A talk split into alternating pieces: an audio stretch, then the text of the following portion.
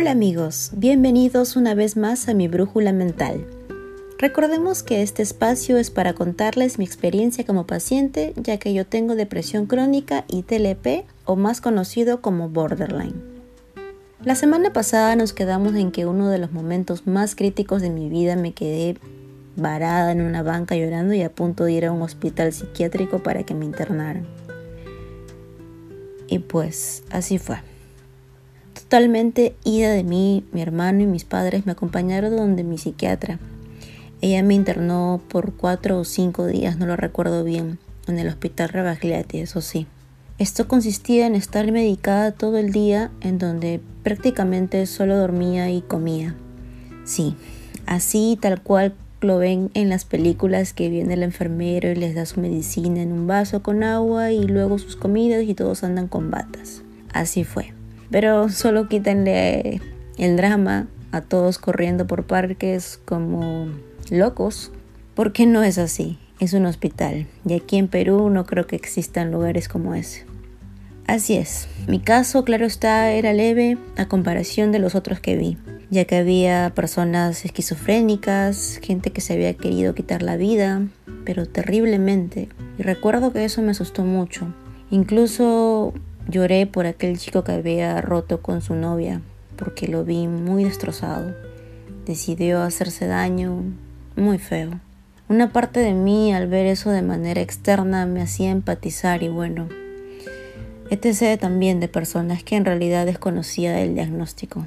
Esos días en mi cuarto prácticamente vivía dopada. Me venía a visitar mi mamá y mi hermana, lo recuerdo entre sueños. Esto era una terapia de sueño y pastillas más fuertes para estar más tranquila y bueno, la verdad que sí me ayudó un poco, porque fue como acelerar el proceso y darle un respiro a mi mente con medicación. Esto claramente después iba a estar acompañado de psicoterapia, solo que jamás pensé llegar a ese lugar en mi vida. Uno nunca se imagina estar internado en un hospital psiquiátrico, claro. Y qué feo suena, me imagino, para ustedes, el solo hecho de imaginarse a alguien en un hospital psiquiátrico internado junto a otros enfermos mentales, porque en realidad esa es la palabra. Suena fuerte, ¿no? Pero es que casi nunca se le ha dado la importancia que se ha debido.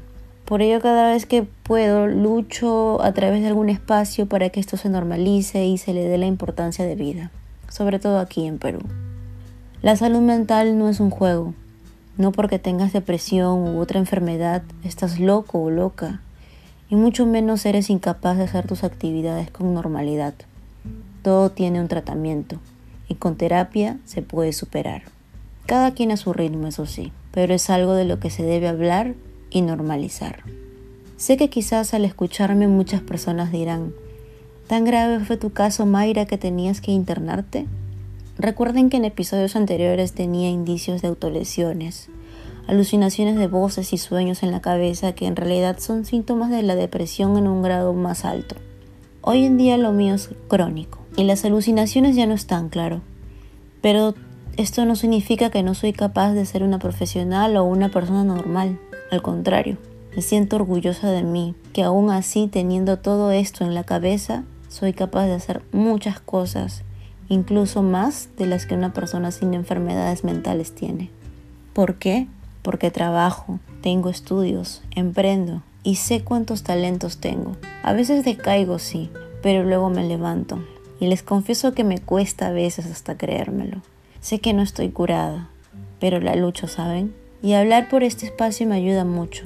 Y espero que si alguien está pasando por este momento crítico le sirva de apoyo para que pueda ayudarle. Una voz amiga siempre es buena. Y continuando con el tema del hospital, no les miento, no recuerdo mucha parte porque como les dije estaba dopada los cuatro o cinco días que estuve ahí. Interactué con gente que no entendía, pero ver sus casos incluso más graves me hizo entender que todos ellos también luchan por sí mismos. Y entonces dije, ¿por qué yo no debía hacerlo?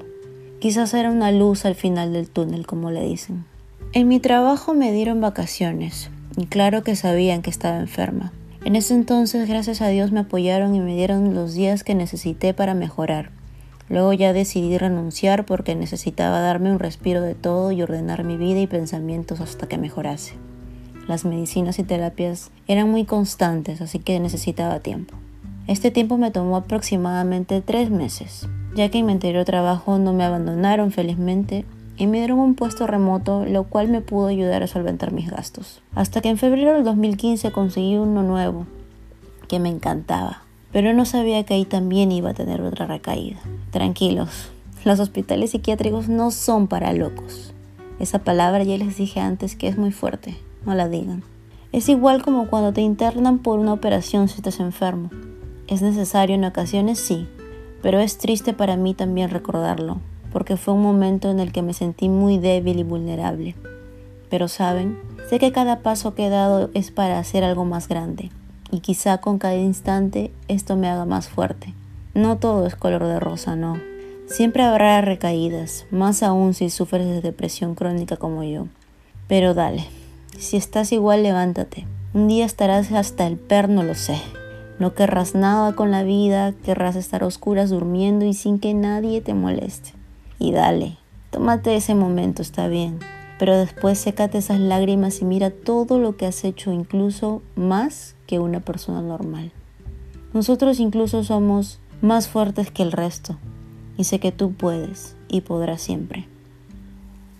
En el siguiente episodio me gustaría contarles sobre este nuevo trabajo que encontré en el 2015 y que me gustaba mucho, pero que al final me disgustó por algo que siempre menciono aquí, que nadie te debe minimizar ni relegar de tus funciones solo por el hecho de tener una enfermedad mental tratable. Injustos episodios que hoy me atrevo a contar para que sea como sea, levanten la voz y no se queden callados como tal vez en su momento lo hice yo, pero que esto sirva para que podamos ser más fuertes. Como siempre, ya saben que yo no soy ni psicóloga ni psiquiatra, solo soy una paciente y tampoco soy un personal de salud. Recuerda que si necesitas ayuda, busca a un profesional y a un familiar o amigo para que pueda orientarte. No estás solo ni sola. Los espero en el siguiente domingo en el próximo episodio de esta brújula mental. Hasta luego.